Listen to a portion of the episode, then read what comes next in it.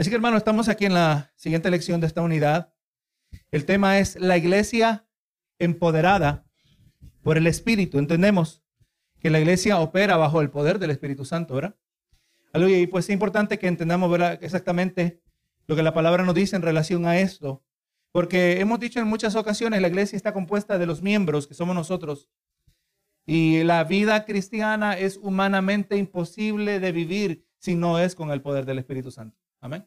Si el Espíritu no nos da la fuerza para seguir adelante, como individuo no vamos a poder hacer nada, no vamos a poder ser obedientes. La palabra nos dice que la carne eh, eh, es, es incapaz de sujetarse a la palabra de Dios. Necesitamos nosotros la presencia y la obra del Espíritu Santo. Aleluya. Si, y si como individuo no lo podemos hacer, mucho menos como iglesia. Eh, y entendiendo todo esto, preguntas legítimas. ¿Por qué somos iglesia? ¿Por qué hacemos esto? Eh, obviamente, preguntas legítimas y no es que estamos buscando demandar respuestas, pero no, el Señor nos ha dado la respuesta en su palabra. Y entendiendo eso nosotros, nos va a ayudar a realizar la misión para la cual hemos sido colocados. Aquí el comentarista comienza con la pregunta, ¿qué es la iglesia? Y muchas personas no tienen una respuesta para esta pregunta. Y la verdad es que si usted plantea esta interrogante, posiblemente escucharía una diversidad de opiniones algunas muy acertadas, otras muy distantes de la verdad. Pero, ¿qué, qué definiciones ha escuchado quizás de la, de la palabra? Algunas personas dicen que es el edificio, y así lo decimos, ahora vamos para la iglesia. Eh, pero entendemos que no es el edificio, sino que es la iglesia, son los cristianos que se reúnen en el edificio, no el edificio en sí mismo. Bien podemos decir, vamos para el templo, pero gloria a Dios, eh, mientras entendamos lo que estamos hablando, ¿verdad? No, eh, no es necesario, ¿verdad? Que siempre estemos aclarando eso. Eh, otros, eh, otro dice que iglesia son los cristianos obrando en la comunidad. Sepa que para muchos eh, que, que permiten que el, evangelio o han tomado un ángulo quizás demasiado exagerado en cuanto a lo que es la iglesia, la iglesia tiene que estar envuelta en la comunidad. Usted ve muchas iglesias que dan mucha ayuda. Y, y, obviamente la palabra no está en contra de eso. Pero la meta de la iglesia no es eliminar la pobreza. Usted sabía eso, ¿verdad? Nuestra meta no es eliminar la pobreza en nuestra comunidad. Nuestra meta es mostrar a Cristo. Le pregunta a Cristo, Cristo, eliminamos la pobreza, la pobreza y Cristo dice, a los pobres siempre lo tendrás. ¿Verdad que sí? ¿Por qué? Porque la pobreza es, es consecuencia, una consecuencia del pecado. Una de ellas, ¿verdad? Entre varias cosas. Así que sabemos que tampoco es la, el grupo de cristianos, de cristianos obrando en la comunidad. Otros dicen que incluye a otras personas a todas las personas alrededor del mundo que siguen a Cristo. Y esa es esa definición que vamos a llegar. Entendamos, hermano, que cuando se trata de la iglesia, teológicamente hay dos términos que se usan. La iglesia visible y la iglesia invisible. Gloria a Dios, la iglesia visible por lo general describe la iglesia local. Los hermanos que usted conoce. Los hermanos que quizás hasta son de otras congregaciones, pero usted los puede ver, usted sabe, usted sabe quiénes son. La iglesia invisible son aquellos miembros del cuerpo de Cristo que usted no los conoce, que pueden estar en otro estado, en otra ciudad, definitivamente en otro continente. ¿Verdad que sí? Somos unidos, tenemos una conexión, pero no es inmediatamente visible, ¿verdad? Es, invisible la conexión. Pero sí, verdaderamente la iglesia, eh, gloria a Dios, y aquí nos trae una definición. La iglesia es el cuerpo de Cristo vivo y activo en el mundo. Una comunidad de fe que juntos lo siguen. Me gusta agregar aquí, hermano, que la iglesia es el cuerpo de Cristo. El grupo de personas que están bajo el señorío del Señor. Estamos bajo el señorío de Jesucristo. Eso es lo que venimos. Aquí nosotros venimos a recibir instrucciones. Aquí venimos a, a recibir lo que Dios quiere que hagamos y nos dice cómo lo hagamos. Entendiendo, hermano, algo que relacionado que me viene a mente. Cuando venimos a la iglesia, venimos a adorar, Venimos a adorar al Señor. A muchas personas que dependiendo de su trasfondo eh, en el pasado, el religioso quizás, piensan que adorar se trata de las cosas que uno hace. Es que hay que hacer lo correcto en el momento correcto y eso es la adoración. Se, trata de ceremonias, pero de acuerdo a la palabra del Señor, adorar a Dios no tiene, no tiene casi nada que ver con lo que uno hace, sino con lo que uno es. Amén. No se enfoque tanto en lo que va a hacer, Enfóquese en quién es usted, ¿verdad? Gloria a Dios, el carácter del adorador. El Señor dijo que busca adoradores en espíritu y en verdad. Nosotros no nos debemos enfocar tanto en lo que tenemos que estar haciendo. Enfoquémonos en las personas que tenemos que ser. Amén. Y lo que nosotros vamos a hacer va a surgir, se va a derivar de quienes nosotros somos. Estaba escuchando a alguien hablando de, de la pasión por las misiones. Y estaba diciendo a la persona que debemos estar apasionados por misiones. Nadie está en contra de eso, ¿verdad? Cristo dijo que debemos ser discípulos.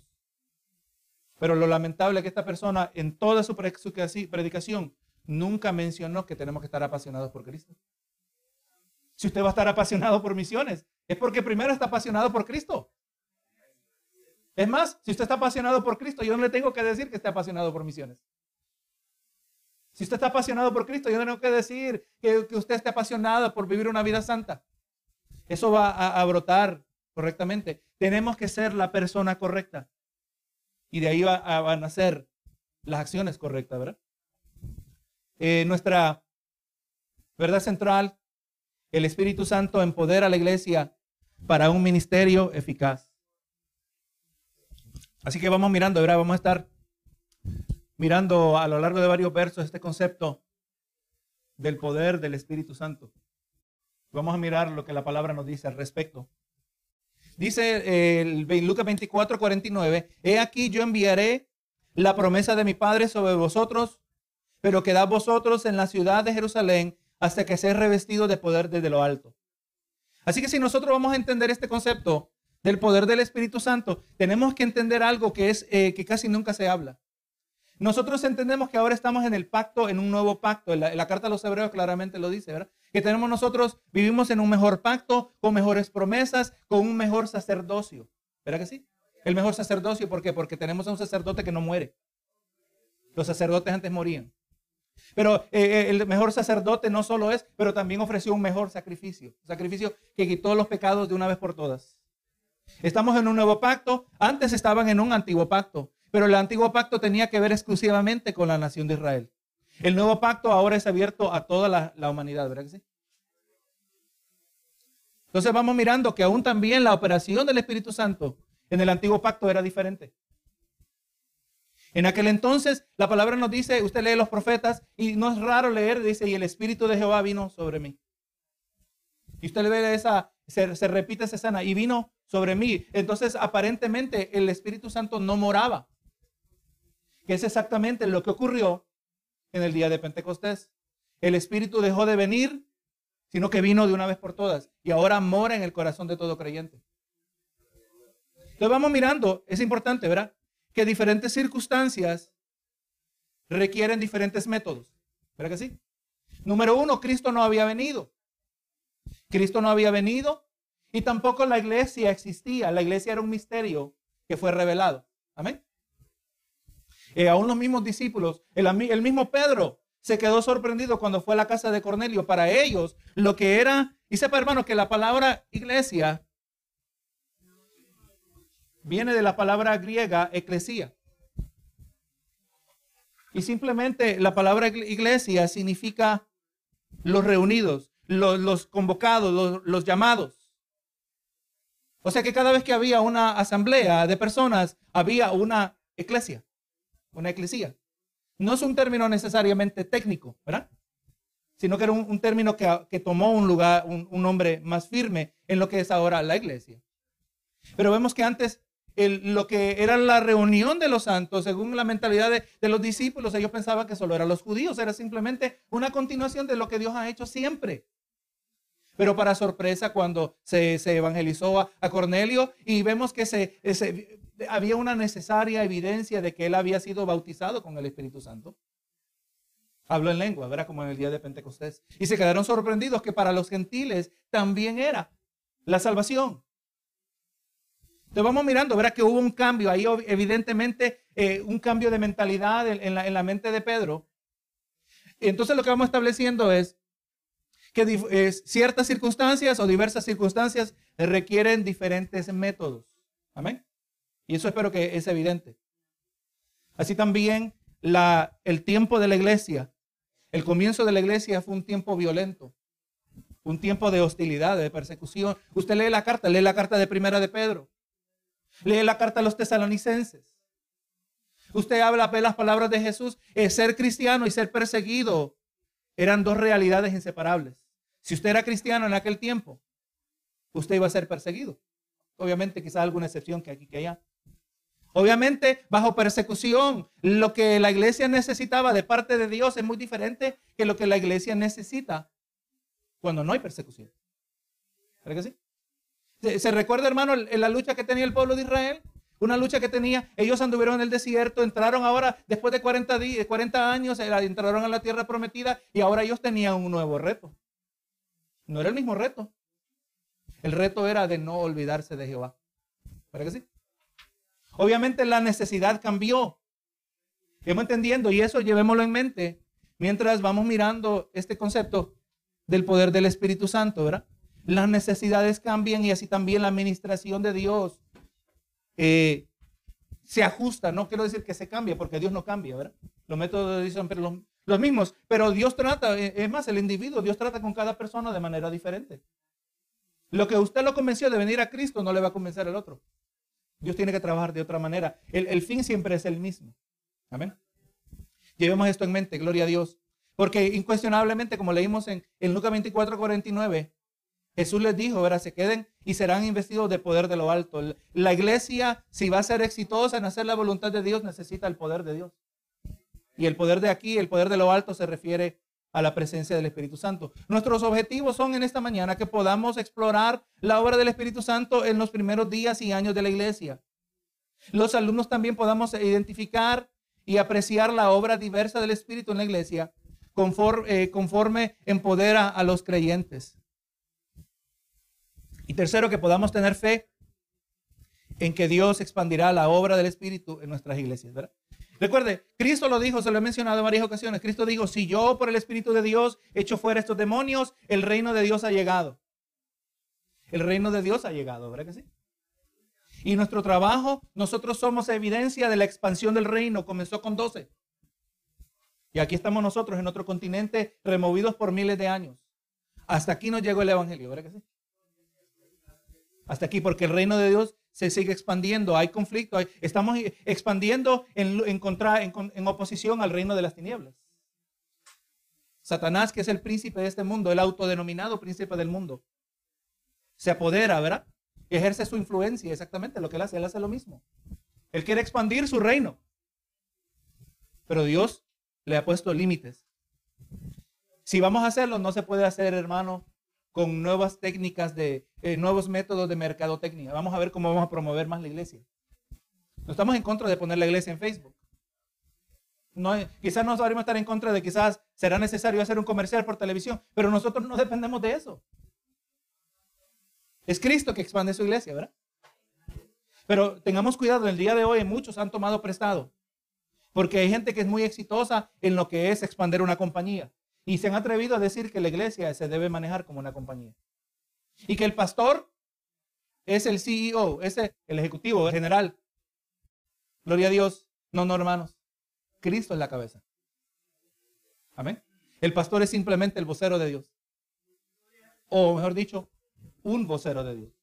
No el único vocero de Dios, la iglesia. Cristo es la cabeza nosotros somos el cuerpo. ¿Quién es el que manda aquí? No es el pastor, Cristo es el que manda. Y si el pastor tiene alguna autoridad, porque la palabra lo dice, era someteos a vuestros pastores, pero el pastor no tiene ninguna autoridad que Cristo no le haya dado. Y la única autoridad que retiene el pastor es en relación a hablar lo que dice la palabra, nada más ni nada menos. Amén. Hay iglesias donde el pastor le dice, tú te vas a casar con fulana. No, no. Eso no le corresponde. Cristo es la cabeza de la iglesia, ¿verdad? Si vamos a entender quiénes somos, tenemos que entender bajo quién estamos nosotros. Así que a medida que avancemos en esta unidad, veremos muchos ejemplos de la iglesia en acción. Somos personas de adoración, de servicio, de fidelidad, santidad, amor. Y vemos que la lista de escritores sigue y sigue, pero ninguna de estas cosas sucede por nuestra propia fuerza. La iglesia solo puede lograr su propósito a través del empoderamiento del Espíritu Santo y en esta lección exploraremos lo que significa operar en este poder. Llevemos en mente esto, ¿verdad? Como le hemos mencionado, Conforme las necesidades, así los métodos se ajustan en relación, ¿verdad? En el día de hoy, ¿por qué? ¿Por qué no vemos profetas como Jonás? ¿Por qué no vemos profetas que andan, porque hay unos que andan llamando profetas, pero yo no los veo llamando al arrepentimiento. Obviamente estoy generalizando porque no conozco todos los profetas. Pero si usted hace un resumen de lo que ha escuchado de la voz de supuestos profetas, ¿cuántos de ellos mandan llamando al arrepentimiento? ¿Verdad que? ¿Cuántos andan señalando? La pregunta, o es más, hay profetas que se han dado la flexibilidad que los profetas de la edad moderna no son sujetos a las mismas reglas de los profetas del tiempo de la Biblia. Eh, a la palabra, un profeta de Dios tenía que estar 100% correcto 100% del tiempo cuando hablaba de parte de Dios. Si se atreve a decir, Dios dice, obviamente si Dios lo dijo, Dios lo va a cumplir. Si no se cumple según la palabra, ese profeta es que falso. A mí no me importa que, que me caiga bien. Entonces mejor no se llame profeta ni profetice.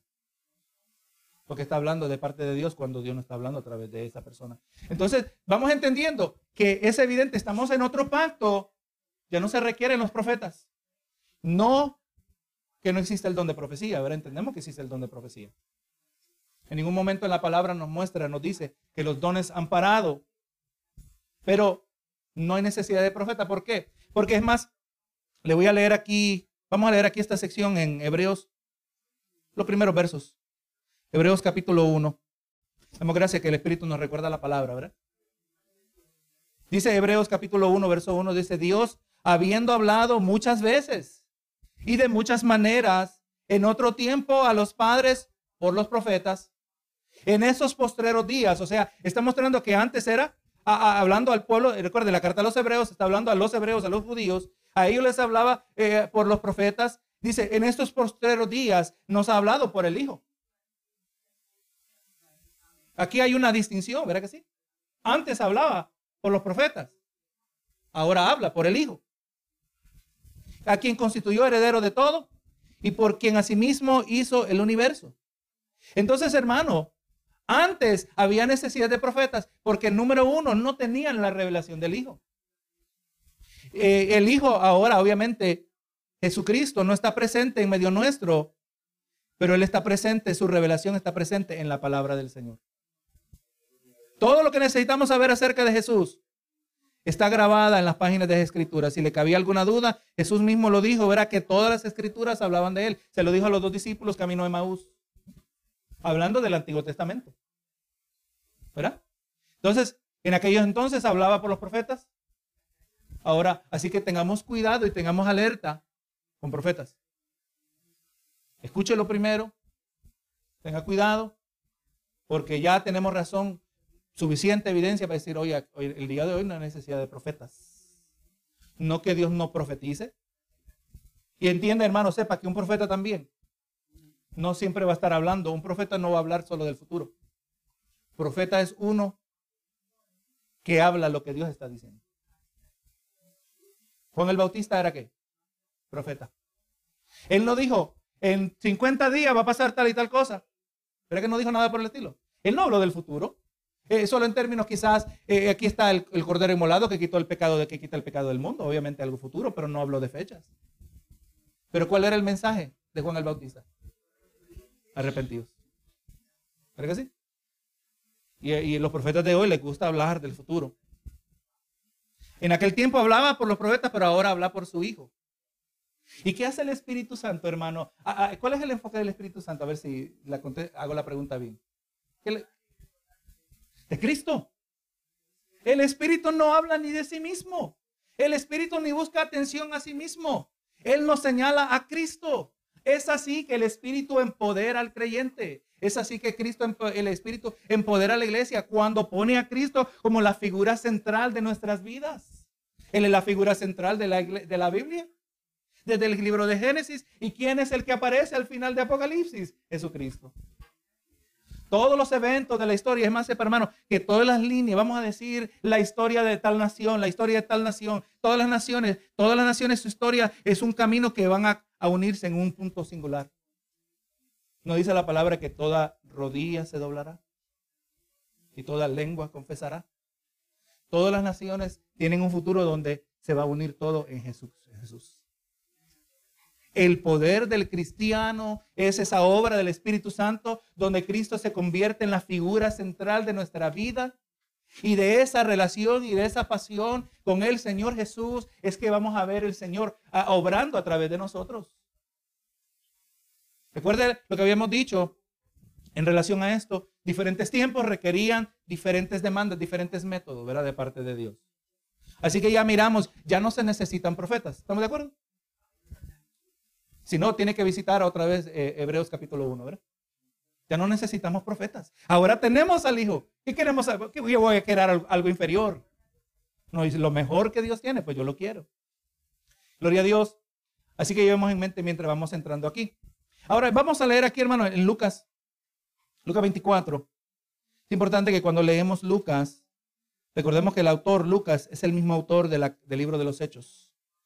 Eh, algunos dicen que es la, la segunda parte, ¿verdad? Del Evangelio de Lucas porque es el mismo autor. Lucas 46 al 49. Aquí está Jesucristo. Está hablando el Jesucristo resucitado. ¿Qué más? Voy a leer el 40 y 45. Entonces les abrió el entendimiento para que comprendiesen las escrituras. Pidámosle al Señor, hermano, esa, que se dé esa, una, una petición continuamente en nosotros que nos abra el entendimiento, que nos siga abriendo más y más para entender sus escrituras. Y ahora, abriéndoles abierto el entendimiento, les dijo, así está escrito, y así fue necesario que el Cristo padeciese y resucitase de los muertos al tercer día y que se predicase en su nombre el arrepentimiento y el perdón de pecados. ¿Verdad? Ahí está lo que estamos hablando. En todas las naciones, comenzando desde Jerusalén, estamos hablando, todo se unifica bajo Jesús. Y vosotros sois testigos de estas cosas.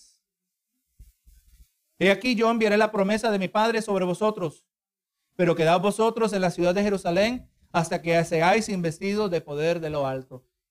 Aquí está la misión. La misión es llamar, predicar el mensaje de arrepentimiento y el perdón de pecados. No el mensaje de busca más de Dios. Amén. Corrijamos eso. Nuestra misión no es de predicar el mensaje de busca a Dios. Acércate al Señor. Obviamente eso es cierto, pero eso, eh, vamos a ser específicos. No, tenemos que llamar a las personas a que se arrepientan. Y si usted pone a pensar, suena más diplomático, vea, te invito a la iglesia, busca a Dios, que decirle, mira, arrepiéntete de tus pecados. ¿Verdad que sí?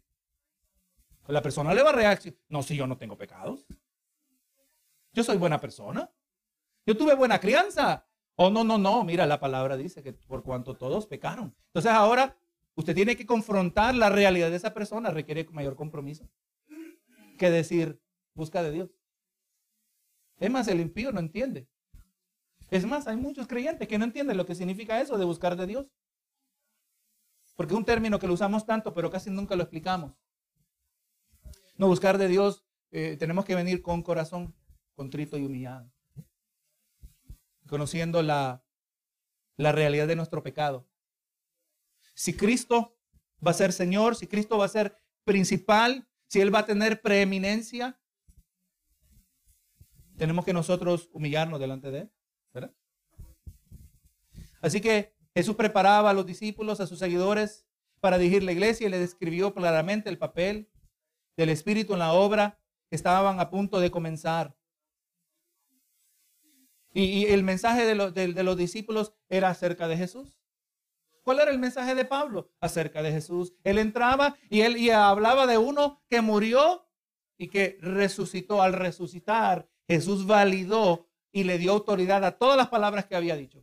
Al resucitar de entre los muertos mostró que sí, no solo tenía poder para sanar enfermos, pero también tenía autoridad para perdonar a los pecadores. Algo que le correspondía solo a Dios. Y la máxima expresión de su divinidad que tuvo poder sobre la muerte, ¿verdad que sí? Y, por eso le dice, vosotros sois testigos de esas cosas. Eso es lo que dice el apóstol Juan en, el Evangelio de Juan. En, la, carta de primera de Juan dice, las cosas que hemos visto. Usted sabe que una persona bien puede morir por una mentira. Cuando la persona está convencida que esa mentira es verdad. Pero nadie va a morir por una cosa que sabe que es una mentira. ¿Qué cree usted? Si yo sé que es una mentira, yo voy a desmentirme, si eso me permite extenderme la vida. ¿Y cuál era la supuesta mentira que dicen que decían los discípulos? Que Cristo resucitó. ¿Cómo es posible que alguien dice que Cristo resucitó y esté convencido de lo que es una mentira? Y morir por esa supuesta mentira. El asunto es que no era una mentira, es que vieron a Cristo resucitado. Es una, una mentira bien difícil de convencerse a uno y mantener, considerando que estaba, había sido crucificado y lo vieron, era desfigurado. Pero obviamente ellos miraron, le digo, vosotros sois testigos. Aquí les está hablando el Cristo resucitado. Le está dando su misión. Gloria a Dios. Ahora, hermano, vamos a, leer, a, a Hechos. Hechos capítulo 2. Pero es más, vamos a leer aquí el verso, el verso 5 del capítulo 1. Esto lo estuvimos hablando la semana pasada. Dice Hechos 1.5, porque Juan ciertamente bautizó con agua, mas vosotros seréis bautizados con el Espíritu Santo dentro de no muchos días. ¿Se recuerda la omisión? ¿Se recuerda la omisión? Lo que no aparece allí. Jesús, perdón, eh, Juan el Bautista, cuando es citado en, los evangelios, él dice, eh, hablando a una audiencia mixta, seré bautizado con Espíritu Santo y fuego. Nosotros miramos la semana pasada que el Espíritu Santo es para el creyente, el trigo que aparece en el siguiente verso, y el fuego es para el incrédulo. ¿verdad? Ahora, esta omisión, ahora que se está hablando, y ahora solo se está hablando a creyentes, ¿verdad? Aquí en, el libro de los Hechos se está hablando lo que vamos a ver en el capítulo 2. Pero además, no solo nos quedemos en Hechos 1.5, pero miremos Hechos 11.6 para que miremos eh, que otra vez se vuelve a mencionar lo mismo. Eh, no, no Hechos 11.6. Eh, 11.16. Eh, Dice Hechos 11.16. Entonces me acordé de lo dicho por el Señor cuando dijo, Juan ciertamente bautizó en agua, mas vosotros seréis bautizados con el Espíritu Santo. Otra vez, no es que se le se equivocaron, y se les olvidó hablar del fuego, sino que están hablando de la parte que le pertenece al creyente. El fuego, obviamente, ese y no nos sorprende, el fuego es para el incrédulo, es el juicio. Entonces vamos mirando una pregunta relacionada al poder del Espíritu Santo. Ahora vamos a hablar en términos, en lo que vamos desarrollando, qué es el bautismo del Espíritu Santo.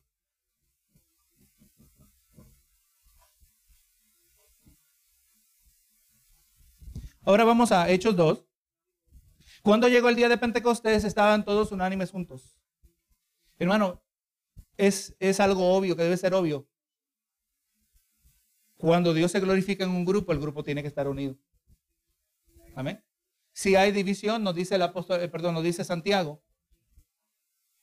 Si hay división es porque hay pleitos y porque ustedes son carnales. Bueno, una iglesia que hay pleito es una iglesia carnal. Porque para que haya una pelea, tienen que haber dos que pelean, ¿verdad? Si uno no dice nada, pues ahí no hay pelea. Se necesitan dos para pelear. No que no van a haber conflictos en las iglesias, pero cuando hay contienda, eso es evidencia de la carnalidad. Y Dios no va a obrar. Dios no puede obrar allí, ¿verdad?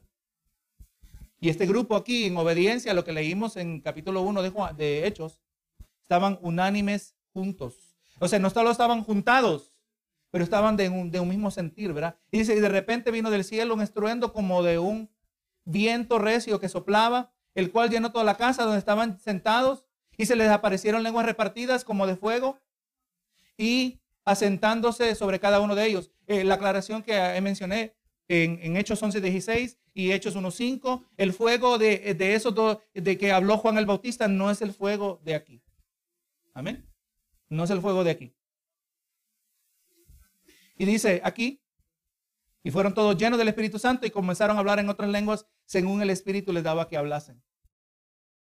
Lo importante, la pregunta es aquí, nosotros, e, es, necesario nosotros repetir todo el libro de los hechos. Le esta pregunta y vamos, y con el proceso vamos a ir contestándola usando el mismo libro de los hechos.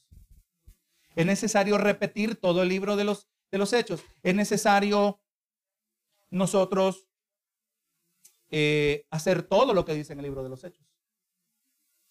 Hay iglesias que se llaman Iglesia de Dios, Hechos 1.5, Hechos 1, no sé qué citas usan, ¿verdad? Hechos 2.1. Entonces, al llamarse de esa manera, están entendiendo que debemos retornar, ¿verdad? Porque ahí se ve la iglesia de manera incuestionable, una iglesia poderosa. ¿Cómo lo sabemos? Porque habían prodigios y milagros. ¿Verdad que sí? Eh, pero entonces, tenemos que retornar a la iglesia primitiva. Pero sepa que el libro de los Hechos no solo se refiere, no solo describe la iglesia de Jerusalén. Ellos estaban en Jerusalén, ¿verdad? Cuando esto aconteció. Pero sabemos que la, la iglesia primitiva, la iglesia no solo era Jerusalén. Tenemos la carta a los Corintios, tenemos la carta a los Gálatas, tenemos la carta a los tesalonicenses. Habían congregaciones en, en otros lugares. Entonces, cuando decimos hay que retornar a la iglesia primitiva, ¿cuál iglesia vamos a utilizar? Es más, la iglesia de Jerusalén tenía judaizantes. Gente que decía que había que seguir la ley, pero mientras seguías a Cristo. Eso era una distorsión también. De eso se trata la carta a los Gálatas.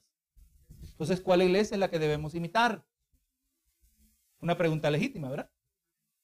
¿Cuál es, ¿Cuál es el ejemplo perfecto? Definitivamente no la iglesia de los Corintios.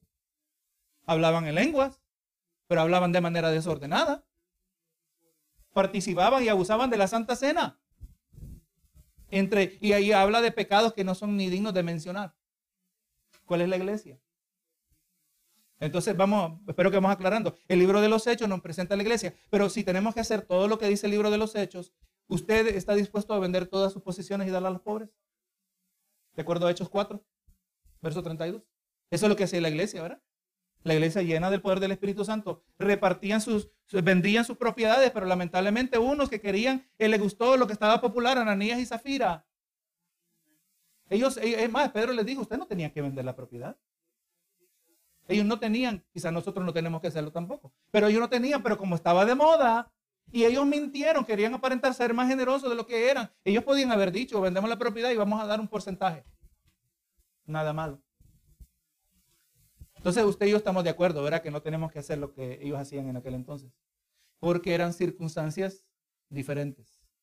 Amén. Había pobreza, hermano. La gente cristiana era la gente más pobre. A Pablo, después de, de que él recibió su llamado, él recibió una revelación directa de parte de Jesucristo. Y él estuvo ministrando, si recuerdo, ya habían pasado 17 años después de su conversión. Y surgió la necesidad de tener que ir a los cristianos Jerusalén. Se miró, con, se miró con el concilio de creyentes. Y ahora Pablo comparte el evangelio que él estaba proclamando. Y, los hermanos en Jerusalén confirmaron que era el mismo evangelio. Porque ambos lo recibieron de Jesucristo. Y le dijeron a Pablo, todo está bien. Sigue haciendo lo que está haciendo. Dice, pero no te olvides de los pobres. Hablando de los pobres hermanos. Pero había necesidad. Por eso vendían las propiedades. Obviamente hoy hay necesidad, pero no es la misma manera. Así que gloria sea al Señor, usted no tiene que traer todo su cheque al comienzo del año. Que esa es otra cosa, ¿verdad? No tiene que vender sus propiedades. Pero el pastor, si yo no tengo propiedades, ah, bueno, pues no tiene nada que vender. Ahora, si Hechos 4.32, algo que sea la iglesia, entendemos que habían diferentes necesidades. Hechos 19.11 nos habla de que Pablo tenía paños y delantales y esos paños y delantales se los hacían llegar a otras personas. ¿Y qué les pasaba a esas personas? Eran sanados. Ahora, tenemos que recordar que en la Biblia hay pasajes descriptivos y pasajes prescriptivos. Los pasajes descriptivos nos describen lo que hicieron, los pasajes prescriptivos nos dicen lo que tenemos que hacer. El libro de los hechos no es un libro doctrinal. Amén. Doctrina es más, los libros del Antiguo Testamento no son libros doctrinales, aunque sí nos ilustran doctrinas. Pero doctrina la encontramos nosotros en, las epístolas, lo encontramos en las palabras de Jesús. Pero el libro de los Hechos simplemente nos dice lo que pasó, lo que hicieron. Obviamente, sabemos que se nos, se nos explica lo que pasó con Judas. Obviamente, nosotros sabemos que no vamos a hacer lo que hizo Judas. Se nos habla de uno que quería, quería pagar dinero para recibir la habilidad de los, de los apóstoles. Obviamente eso no lo vamos a hacer nosotros tampoco, ¿verdad? No se compra con dinero. Entonces vamos entendiendo que el libro de los hechos es principalmente descriptivo, aunque hay partes que las podemos usar para ilustrar lo que ya nos prescribe en otras porciones de las escrituras. Pero por lo tanto, tampoco tenemos que andar acumulando paños. Hermano, traigan los paños. Vamos a ungir paños. La pregunta es, ¿funciona eso? La realidad es que no funciona, hermano. Había, y número uno, ¿quién era? El que andaba los paños dentales era Pablo, el último de los apóstoles. Amén. Así que no hay profetas. Y Pablo dijo, Jesús se le apareció a todos, dice, como último se me apareció a mí. Porque el último apóstol que fue llamado por Jesús, exactamente fue eso, fue llamado por Jesús, vio a Jesucristo resucitado. Es más, cuando miraron, porque en, los, en los, gentiles, eh, perdón, en los, en los, discípulos, cuando Judas murió, o Judas, Judas se suicidó, lo reemplazaron. ¿Se recuerda por qué lo reemplazaron? Matías. Y usted, usted lee cuidadosamente, dice el pasaje, que Matías había visto al Señor Jesús. Un apóstol, aunque ellos, según ellos, era necesario tener doce. Ellos no sabían que Pablo venía después. Amén. Pero ellos decidieron, vamos a, a reemplazar a Judas, vamos a poner a Matías, pero dijeron, pero porque Matías ha visto al Señor Jesús. Un verdadero apóstol tiene que haber visto a Cristo resucitado. Y no solo eso, un apóstol de hoy no solo tiene que haber visto a Cristo resucitado, pero no me sorprendería si es un apóstol en el mismo sentido que lo eran ellos. ¿No es el apostolado acompañado de grandes sufrimientos? Amén. Todos los apóstoles sufrieron, pero los apóstoles de hoy tienen jets. ¿Verdad que sí? Tienen ministerios internacionales. Hermano, si en aquel entonces el, el reino de Dios se esparció tanto por los apóstoles, ahora que hay cienes de apóstoles es para que el mundo estuviera conquistado para Cristo. ¿No cree usted? Si son apóstoles del mismo sentido. Entonces vamos mirando, ¿verdad? Eh, que vamos mirando que había necesidades diferentes. Hablamos la semana pasada que el tiempo de los apóstoles lo entendemos como el tiempo del fundamento de los apóstoles y los profetas. Se estaba estableciendo el fundamento de lo que tenemos hoy. Amén. La iglesia, el fundamento, el fundamento es Cristo. Es más, la, la necesidad de la iglesia cambió. En el año 300, después de Cristo, la iglesia, el cristianismo se convirtió en la religión oficial del imperio romano. Ahora los cristianos que vivían bajo persecución, ahora ya no eran perseguidos. Las necesidades cambiaron, ¿verdad que sí? Eh, vemos ejemplos en el tiempo de la iglesia cuando estaban siendo perseguidos. Pedro fue encarcelado y Dios de manera sobrenatural lo sacó, ¿verdad que sí? Pero eso no quiere decir que todo el que es encarcelado mientras cristiano va a ser liberado de manera sobrenatural. Porque, ¿qué le pasó a Pablo? Fue encarcelado hasta que fue decapitado, ¿verdad? Entonces vamos viendo que Dios no va a obrar de la misma manera en toda circunstancia. Dios va a obrar conforme a su perfecto consejo, conforme a su voluntad. Eh, Juan, el, sí, eh, Juan el Bautista también. Pedro fue liberado Oraban por Pedro, claro que oraron. Y cuando Pedro salió y tocó la puerta, estaban tan emocionados. La que toca abrió la puerta. Dice, es Pedro, le está avisando a todo el mundo y se le olvidó abrirle la puerta a Pedro. Tan emocionada estaba la hermana, ¿verdad? Estaban en oración. ¿Usted no cree que los discípulos de Juan el Bautista estaban orando por él? Si no eran, estaban orando por él, eran obviamente, eran una decepción de hermanos. Tenemos razón para pensar que estaban orando por él, ¿verdad?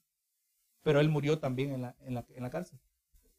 Dios tiene diferentes propósitos y va a usar, obviamente, diferentes propósitos con cada individuo, aunque todo señala hacia un singular propósito. Llevamos esto en mente, ¿verdad? Entonces, ya de manera eh, incuestionable, la iglesia en el día de hoy necesita el poder del Espíritu Santo. El Espíritu Santo que nos lleva a toda verdad y toda justicia. La iglesia aquel entonces necesitaba poder. La iglesia hoy necesita poder también. ¿Por qué? Porque estamos luchando contra el mismo diablo, estamos luchando contra el mundo. Estamos luchando contra huestes satánicas, ejércitos satánicos, ¿verdad? principados, potestades. Eh, por eso dice la palabra que no militamos en la carne. ¿Verdad que sí? Necesitamos el poder. Esa es la, eh, eh, esa es la única manera que podemos interactuar en este mundo espiritual. Llevemos eso en mente. Ahora vámonos a Hechos capítulo 6. Amén. Es importante esta aclaración en el día de hoy, hermano. Recuerde, cuando Jesús en Mateo 24 le dijo a los discípulos que un día el templo iba a estar destruido, para ellos eso invocaba una imagen de la máxima expresión del juicio de Dios. Y cuando yo le preguntaron, ¿y cuándo, ¿y cuándo ocurrirán estas cosas? ¿Y cuándo será la señal de tu venida? Él no les contestó inmediatamente la pregunta, les dijo, mirad que nadie os engañe. Podríamos decir hoy, mirad que ningún profeta te engañe. Mirad que ningún apóstol te engañe, ¿verdad? Si usted ya sabe que no hay profetas ni apóstoles, usted ya más difícil que lo va a engañar un apóstol o un profeta, ¿verdad? porque se está atribuyendo algo que no le corresponde. Usted quiere, tú eres apóstol, ok. ¿Cuándo se te pareció Jesús? ¿Qué es lo que te dijo? Y es más, usted no tiene que entrevistarlo, solo empieza a escucharlo suficiente tiempo y no se sorprenda que está diciendo algo contrario al Evangelio. Y de acuerdo a Pablo en la carta a los Gálatas, hay una persona que yo conozco que es apóstol. Hermano, y un día me levanté en la mañana, me desperté y bien curioso, esa persona vino a mi mente y en el mismo pensamiento vino la palabra anatema. Dijo, Señor, es verdad. Quizás no me hubiera atrevido a decir esa persona, pero tu palabra lo dice. Predica otro evangelio. He escuchado otro evangelio de esta persona. El evangelio de la prosperidad no es evangelio. Enfatiza las cosas equivocadas. Cuando la palabra, el evangelio enfatiza a Cristo. Y de acuerdo a eso, no soy yo, es la palabra. Esa persona es maldita reservada para el juicio de Dios. Eso es lo que refiere la palabra anatema. Ahora, no le, no le estoy diciendo que cuando mire uno que es apóstol vaya y le diga anatema en su cara. Yo no se lo he dicho a esta persona. Pero es la realidad que están viviendo, hermanos. Así es nuestra postura. Ah, déjalos por ahí. No, no, hermanos, son anatema, la palabra lo dice. ¿Pero que sí? Estaba mirando que no contesta la pregunta, ¿qué es el bautismo del Espíritu Santo? Gálatas 3:26 dice aquí, pues todos sois hijos de Dios por la fe en Cristo Jesús. Dijo Juan el Bautista que todos iban a ser bautizados por Jesucristo, ¿verdad? Él los bautizará con Espíritu Santo y fuego. Unos recibirán el Espíritu Santo, otros recibirán fuego. Y ahora dice aquí, verso Gálatas 3:27, porque todos los que habéis sido bautizados en Cristo, de Cristo están revestidos. Entonces, hermano, el bautismo del Espíritu Santo es cuando el creyente es bautizado con el Espíritu Santo, el creyente es ahora parte del cuerpo. Amén. Parte del cuerpo. Y por eso, por eso el día de Pentecostés ocurrió algo que no había ocurrido. Recuerda lo que hablamos en el antiguo pacto, el Espíritu Santo venía y se iba. Ahora en el nuevo pacto, el Espíritu descendió y ahora ese grupo de personas, es más, todo el mundo reconoce que ahí en el día de Pentecostés nació la iglesia. Amén nació el cuerpo de Cristo. Hasta aquel entonces habían santos, los santos del antiguo pacto, los santos, lo como Daniel, Moisés, otros siervos de Dios, Simeón que aparece en, los evangelios, ¿verdad? Pero él estaba bajo el antiguo pacto, aunque vio al Cristo, al Cristo, el Cristo recién nacido. Todos ellos, pero no se podía decir que eran el cuerpo de Cristo. Hasta el día de Pentecostés que todo creyente que ha nacido de nuevo, ahora dice, son bautizados en Cristo. De Cristo están revestidos. Y ah, mire, si, si, no, pero ese bautismo de Cristo no, no se refiere a ser, a ser el cuerpo de Cristo. Pero mire el siguiente verso. Ya no hay judío ni griego. No hay esclavo ni libre, no hay varón ni, ni mujer, porque todos vosotros sois uno en Cristo Jesús. Sois un cuerpo. Amén, ¿verdad? Esa es la única manera que podemos ser unos. ¿No lo dijo Jesús en Juan 17, en su gran oración sacerdotal? Dijo, Señor, que ellos sean uno como nosotros somos uno. Así como hay unidad entre el Padre, Hijo y Espíritu Santo, y no son una sola persona numéricamente, son tres personas. Gloria a Dios. Así también el pueblo ahora unido en Cristo Jesús, en un cuerpo, por la obra del Espíritu Santo que nos hace nacer de nuevo. Así que todo creyente a ver si me logra terminar la. Todo creyente es el que ha nacido de nuevo. Es, es bautizado, es colocado dentro del cuerpo de Cristo. Amén. Llevemos esto en mente mientras seguimos mirando. Entonces nos vamos aquí a Hechos capítulo 6. Dice, en aquellos días, como creciera el número de los discípulos, hubo murmuración de los, de los griegos contra los hebreos, de que las viudas de aquellos eran desatendidas en la distribución diaria. Entonces los dos se convocaron a la multitud de los discípulos y les dijeron, no es justo que de nosotros dejemos la palabra de Dios para servir a las mesas. Pero entonces miramos mirando, hermano, eh, eh, ¿qué estaba pasando? La, habían, eh, la iglesia atendía a las viudas.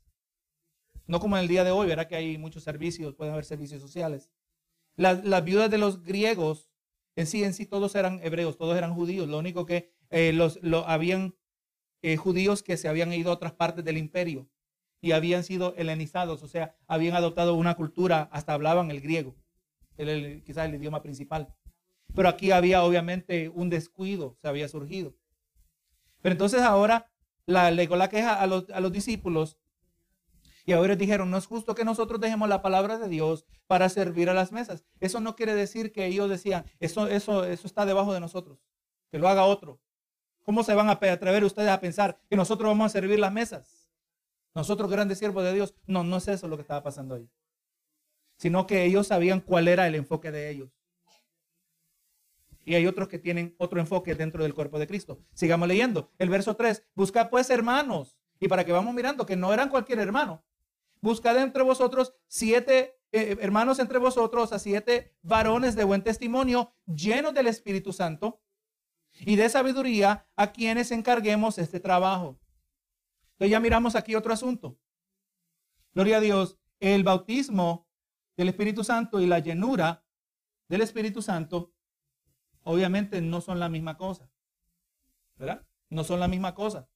Aunque pueden ocurrir al mismo tiempo, especialmente al comienzo, cuando el creyente es bautizado y es colocado dentro del cuerpo de Cristo, bautizado con el Espíritu Santo. Verá, Jesucristo el que bautiza y nos coloca en su cuerpo. Pero vamos mirando que el concepto de ser lleno es algo que es continuo. ¿Se recuerda las citas que mencionamos la semana pasada? Espero que alguien las apuntó.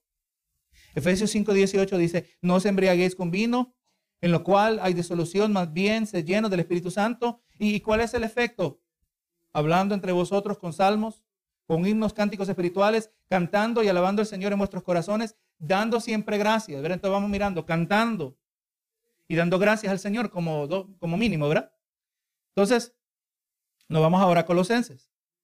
Colosenses 3:16.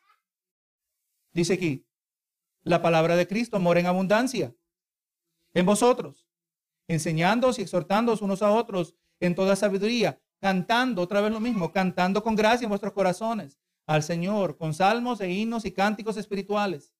Y todo lo que hacéis de palabra o de hecho, hacerlo todo en el nombre del Señor, dando gracias. Por pa, a Dios Padre por medio de Él. Están hablando de la misma cosa. En Efesios 5:16 dice, sed llenos del Espíritu.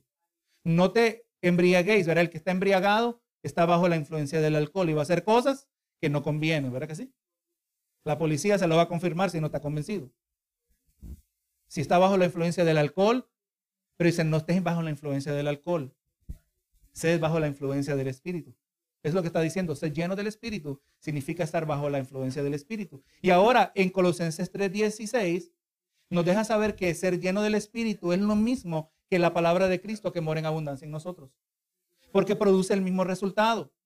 Aquí nos trae un, ingrediente adicional. Dice que nos exhortamos en toda sabiduría. Eso no aparece en, en Hechos, en Efesios.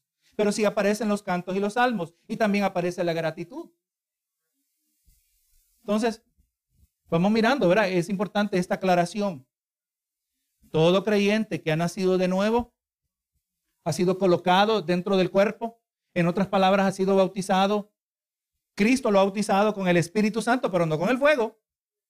Porque recordamos, el fuego es para el incrédulo. Y ahora nuestro trabajo es de ser lleno del Espíritu Santo. Ya lo dice, el imperativo está ahí, ser llenos, ¿verdad? Ser llenos. Y así como un niño al comienzo come una cantidad de comida y queda lleno, pero mientras va creciendo, ahora su capacidad para comer comida aumenta, Así también necesita más comida. Así también usted cuando vamos creciendo podemos seguir siendo llenos. No es que nos vaciamos. No, usted es morada del Espíritu Santo. Amén.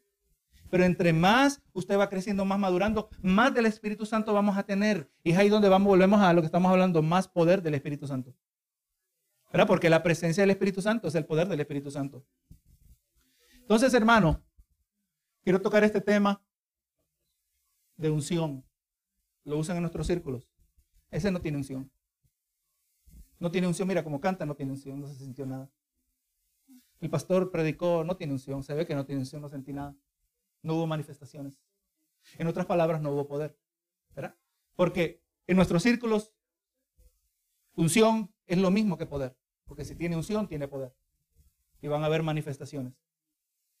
Eh, entonces, vamos, algo que yo he entendido en la palabra, que unción no es algo en sí aparte. Gloria a Dios. En sí, cuando hablamos de unción, estamos hablando, si Dios usa un pastor, usa un hermano, una hermana, mira esa hermana cómo oró, se sintió la unción, dice alguien. No, no, hermano, se sintió la presencia del Espíritu Santo. No tenemos que complicarlo. En sí, unción es la presencia del Espíritu. ¿Verdad? Es simplemente, no, no es algo aparte. Usted ha nacido de nuevo, usted busca de Dios, usted busca ser lleno del Espíritu Santo. La presencia del Espíritu Santo es la causa del poder en su vida. No estamos trayendo a nada extraordinario ni controversial, ¿verdad? Así que usted tiene el Espíritu Santo, ha nacido de nuevo, ahora usted es morada del Espíritu Santo. Usted no está buscando ahora otra cosa aparte. Dame la unción. No, no, usted quiere más de Dios. Amén. Porque cuando el Espíritu Santo está presente en nuestras vidas, entonces nosotros tenemos el respaldo que al final es lo que estamos buscando. ¿Verdad que sí? Es lo que estamos buscando. Eh, si queremos el poder, estamos buscando el respaldo del Espíritu Santo, porque eso es lo que hace el Espíritu Santo. Usted quiere que le habla a alguien, usted quiere que el Espíritu toque a esa persona, porque usted no lo puede tocar. Es el Espíritu que toca a esa persona. Entonces, el respaldo, la presencia del Espíritu Santo. Así que entre más usted está siendo lleno, más poder usted va a tener. Amén.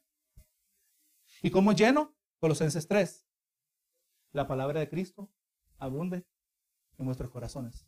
¿Se recuerda lo que decíamos al comienzo? Que no estamos enfocando eh, simplemente en hacer todas las cosas correctas, pero nos estamos enfocando en ser la persona correcta. La persona correcta es una cuya vida está siendo moldeada por la palabra del Señor. Ahí es donde está el poder. Amén. Ahí es donde está el poder. Ahí está el poder cuando el creyente hace lo que Dios le dijo que hiciera. No está complicado, ¿verdad que sí? Cuando usted hace lo que Dios quiere que usted haga, Dios va a respaldar lo que está haciendo. Eso no es revolucionario. En otras palabras, vamos mirando que donde uno dice, mira, este tiene función. No, no. Este es uno que es obediente. Es obediente. ¿Y por qué es obediente? Porque conoce la palabra del Señor. Cuando hay esa obediencia al Señor, ese sometimiento, hay sabiduría de Dios, ¿verdad que sí? Ya lo miramos. Colosenses. Indudablemente, hermano, necesitamos la sabiduría de lo alto. Necesitamos el poder del Espíritu Santo para vivir la vida que Cristo nos ha llamado.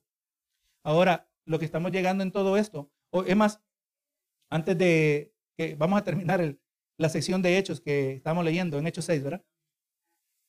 Entonces, los discípulos miraron, había un problema, y pues ahora vamos a, a buscar estos hombres que van, dice, como dijimos, verá, varones llenos del Espíritu Santo y de sabiduría. Dice el 3, a quienes encarguemos este trabajo. O sea, este asunto de servir a otros, servir a otros, servir necesidades, eso uno le llama sociales, económicas, materiales. No se le iba a dar a uno que era simplemente un buen administrador, que tenía eh, un grado de contabilidad, o, saber un grado administrativo. No, no, eran hombres llenos del espíritu y de sabiduría. En otras palabras, llenos de la palabra. Sepa, hermano, la palabra nos dice que uno que es hijo de Dios, dice Romanos, es uno que es guiado por su espíritu. Un hijo de Dios va a ser guiado por su espíritu. Uno que no es guiado por su espíritu, no es hijo de Dios. Claramente la palabra. ¿Cómo es que el Espíritu Santo nos guía? Ya no estamos buscando profetas. Porque ahora tenemos al Hijo. Y ahora el Hijo lo tenemos en su palabra. El Espíritu nos guía a través de su palabra. Amén. Eso es sumamente importantísimo. Si vamos a ser llenos del Espíritu, vamos a ser guiados por su Espíritu. Si vamos a ser llenos de su Espíritu, somos llenos de la palabra. More la palabra de Cristo ricamente en vosotros. Esas son las clases de personas que están buscando aquí.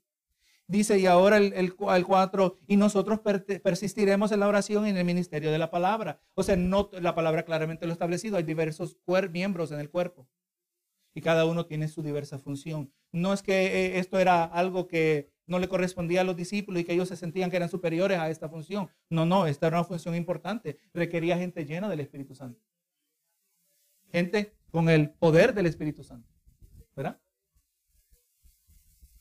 Para que ellos repartieron. Ahora ustedes se ocupan de hacer eso para la gloria de Dios y nosotros haremos lo que Dios nos ha llamado a hacer para la gloria de Dios.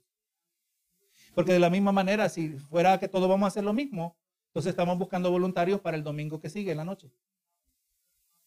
Que le toca predicar. No van a haber muchos voluntarios, se lo digo.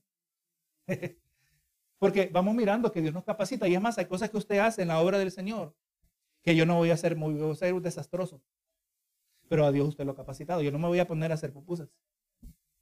Y si las hago, no las voy a vender. No van a haber clientes. No se repiten las ventas. Dios a todos nosotros nos capacita de maneras diferentes. Gloria a Dios.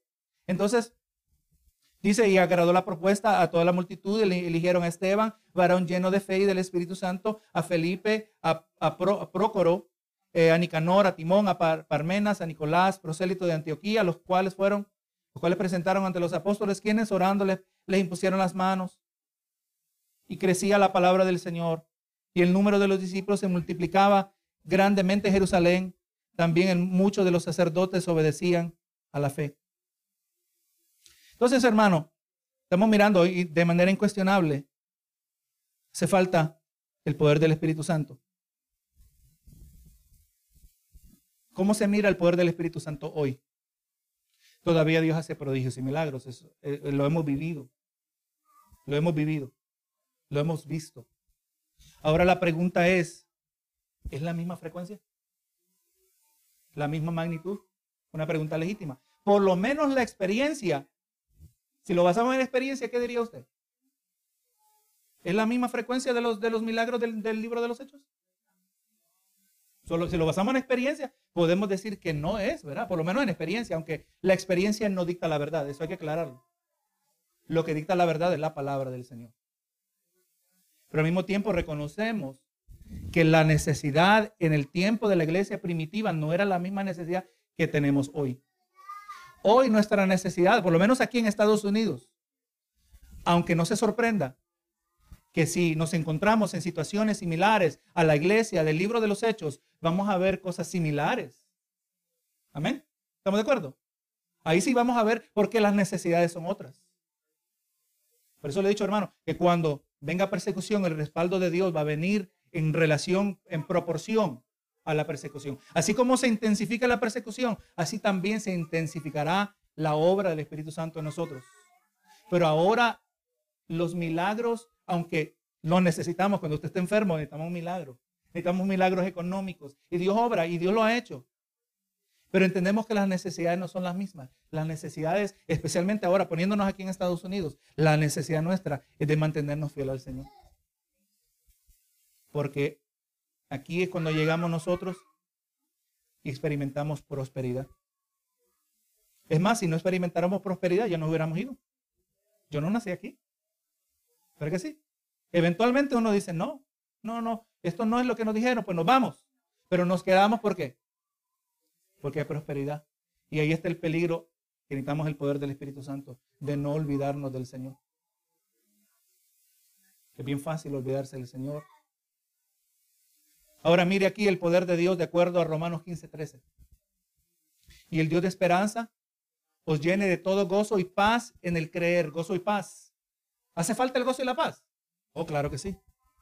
Para que abundéis en esperanza, otra vez necesitamos esperanza por el poder del Espíritu Santo. ¿Qué es lo que hace el poder del Espíritu Santo? Como mínimo produce esperanza, que es el resultado del gozo y la paz del creyente. Es difícil tener la paz y la esperanza en estos días, hermanos. Especialmente cuando estamos recibiendo noticia tras mal noticia. Hermano, Sí, yo, yo sé, Señor, que, que eh, mi problema se acabaría si tú me dieras este milagro, pero el milagro no ha venido. El milagro no ha venido. ¿Ha orado usted con ganas? ¿Ha añadido un ejército de gente de oración y todavía el milagro no se ha realizado? Oh, claro que sí. Es más, recuerde, hermano, que ninguna cantidad de oración va a causar que se conteste una petición cuando no es la voluntad de Dios. Amén. Pregúntele al apóstol Pablo, que en tres ocasiones oró para que le fuera quitado el aguijón de la carne. Y Dios escuchó la oración de Pablo. Y más, y le contestó y le dijo, bástate de mi gracia. Así que vamos entendiendo que no importa cuánta gente ora y cuánta fe eh, tengamos en el Señor, si no es la voluntad de Dios, no se va a realizar. ¿Será que había gente orando por Pablo en su último encarcelamiento? Claro que sí. Lee la carta de los filipenses. Él dice, yo sé que por vuestras oraciones y la suministración del Espíritu Santo, esto resultará en mi liberación, dice en la carta de los Efesios. Habían hermanos orando por él. Pero eventualmente, no importaba cuánta gente oraba por Pablo, Pablo fue decapitado, porque no era la voluntad de Dios que saliera libre. Pero en el caso de, Pablo tenemos el ejemplo de los filipenses que estaban orando por él, ¿verdad? Pero entonces vamos entendiendo, Señor, si no se ha llevado a cabo, porque hemos orado. Y número uno, no es tu tiempo, como mínimo. O eventualmente, ¿cómo usted sabe que no era la voluntad? Cuando se murió usted y no se contestó la petición. Ahí se dio cuenta que no era asunto de tiempo, no era la voluntad de Dios. El Señor no me va a quitar el aguijón. Y gloria sea al Señor, si esa es la voluntad de Dios, yo voy a seguir. Pero necesito el poder del Espíritu Santo para mantenerme gozoso. ¿Verdad que sí? Necesito el poder del Espíritu Santo para tener paz. Paz, cantamos la alabanza, puedes tener paz en la tormenta. ¿Cómo es esa paz? Es el Espíritu Santo, es el poder, su presencia. Estamos hablando de la misma cosa. La presencia del Espíritu Santo es el poder del Espíritu Santo. Busque a Dios, busque a Cristo. Otro ejemplo del poder del Espíritu Santo. Efesios 3:16, para que os dé, conforme a la riqueza de su gloria, el ser fortalecidos. ¿Necesitaba usted ser fortalecido? Oh, claro que sí. Ser fortalecidos con el poder en el hombre interior por su espíritu. ¿Cuál es el hombre interior? El alma, ¿verdad? El alma. Decía el apóstol Pablo, tengo una, encuentro una lucha en mis miembros. Hago lo que no quiero hacer y no hago lo que quiero hacer. Usted se identifica, yo me identifico con eso. Y me seguiré identificando a lo largo de mi vida. Y por eso va a venir momentos, Señor, perdóname. Perdóname, Señor. No hice lo que debía hacer. ¿Verdad que sí? Entonces, que necesitamos ser fortalecidos. Dame fuerza, Señor. El Señor da fuerza. La fuerza es en la, presencia del Espíritu. ¿No dice la palabra, no apaguéis al Espíritu? Usted puede impactar, usted puede reducir la actividad del Espíritu Santo en su vida. ¿Verdad que sí? Pero no, no, yo no quiero alejar al Espíritu, yo lo quiero acercar. ¿Y cómo lo voy a acercar? Cuando mi mente, verá, la palabra de Cristo abunda en mí. Mi manera de pensar, mis palabras, mis acciones son las de un hijo de Dios en obediencia a su palabra y que ahora el Espíritu ahora mora más en mí. Y que, aleluya, y el Espíritu nos señala a Cristo. Usted no va a estar pensando en el Espíritu Santo, usted va pensando en Cristo, porque es la persona que enfatiza el Espíritu Santo. Es la persona que enfatiza las escrituras. Un último ejemplo del poder del Espíritu Santo para la iglesia en el día de hoy, la iglesia que no está bajo persecución. Segunda de Timoteo 1.7, porque no nos ha dado Dios espíritu de cobardía, sino de poder, de amor y de dominio propio. Ahora, y solo, quizás lo mencione aquí en breve, pero yo le dejo de tarea, lea el libro de los hechos. Y cuando usted vea a individuos que era, fueron llenos del Espíritu, recuerde que ser lleno del Espíritu es algo continuo. Es algo que, que, aumenta en magnitud.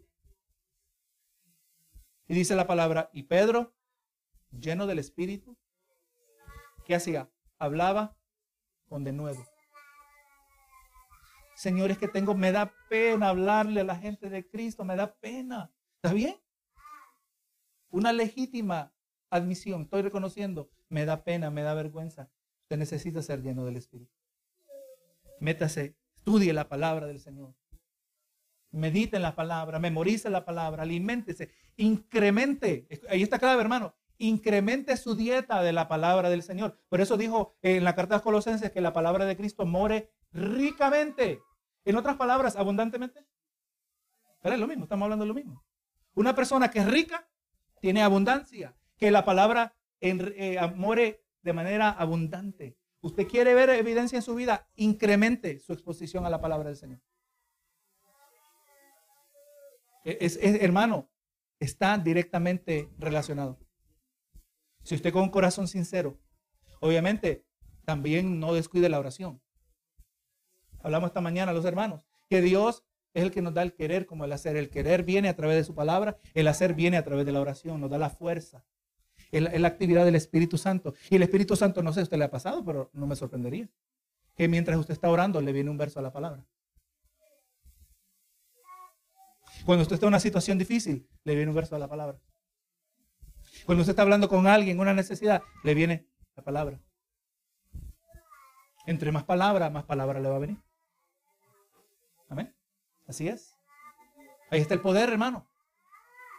No estamos haciendo a un lado los milagros. Los milagros van a venir cuando Dios quiere que haya milagros. Es más, hay momentos donde hay milagros. Y usted y yo no estábamos buscando milagros. ¿Recuerda?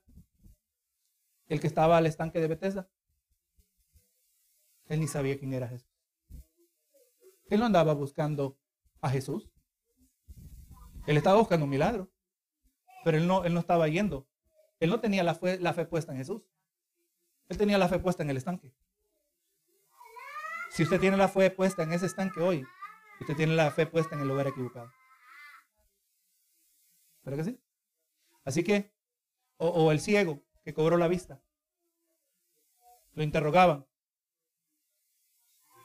Él no sabía quién era Jesús, lo único que sabía es lo único que yo sé, que antes no podía ver y ahora puedo ver. Hermano, cuando Dios va a hacer un milagro, no hay quien detenga el milagro. ¿Podemos aceptar eso? Es más, Dios hay momentos que usted está cuestionando y en su misericordia, conforme a sus propósitos, Él va a hacer el milagro. Señor, ¿cómo es que tú obraste? Si yo estaba dudando. Así que no nos preocupemos, hermanos. Los milagros van a venir cuando Dios quiere que vengan los milagros. Y, de manera cuestionable también, Dios trae milagros a través de las oraciones de sus hijos. Pero nosotros no andamos buscando más milagros.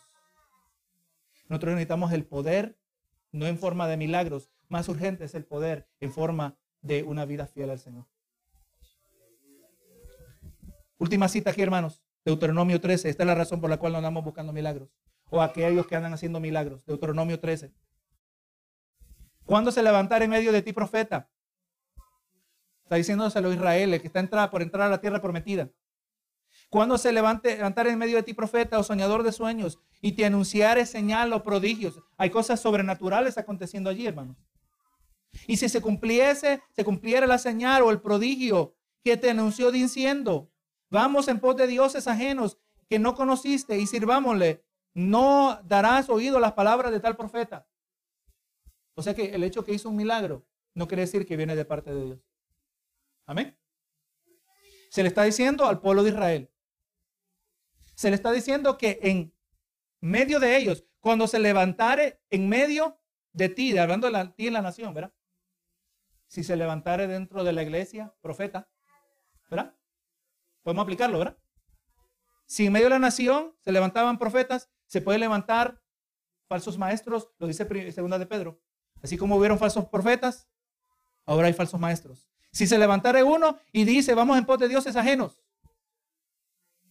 que no conociste, ahora traen algo diferente, algo nuevo, algo que es distinto, algo que es hasta contrario a la palabra, es más, hermano, mira, he descubierto una técnica, un hermano que andaba allá por India y adquirió unos tambores ceremoniales y ahora hemos descubierto que cuando tocamos los tambores y empezamos a alabar, eh, desciende la presencia de Dios. Hermano, esto yo no me lo inventé.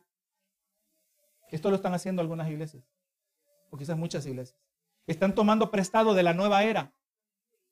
Y como muchas iglesias no tienen discernimiento, piensan que la vida espiritual son manifestaciones y experiencias y no tiene la manera de distinguir cuándo es de Dios o cuándo es satánica. Aquí está diciendo, aquí prodigios y milagros entre el pueblo de Dios, pero ¿cómo vamos a saber que son falsos? No por los prodigios y milagros, por lo que dicen.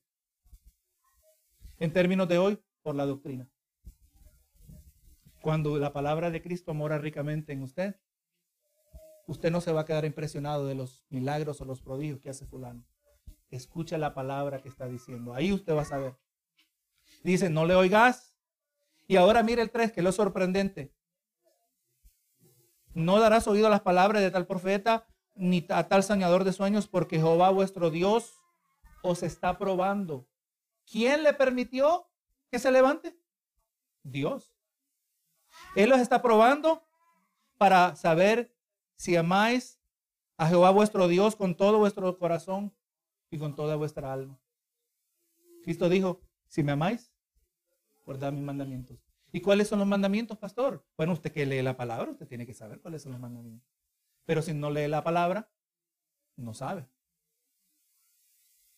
Ahí está el mandamiento que resume todo. Amarás al Señor tu Dios con todo tu corazón, con toda tu mente, con todas tus fuerzas. Usted ve que el propósito de Dios siempre ha sido amar a Dios. Siempre ha sido. Pero no se quede sorprendido. Así que hermano, si yo no le estoy disparando milagros izquierda y derecha, no se desanime. Porque no estamos buscando ese poder. El poder vendrá de esa manera cuando Dios quiere que venga. No se vaya buscando a otro simplemente porque hace estas cosas. Lo que usted y yo necesitamos es la palabra de Dios que nos transforma. Ahí está el poder de la iglesia. Amén. Porque lo he visto, gente que se lleva en estos círculos que solo es eh, manifestaciones o, o, solo son experiencias, hermano, y fracasan espiritualmente. Los he visto.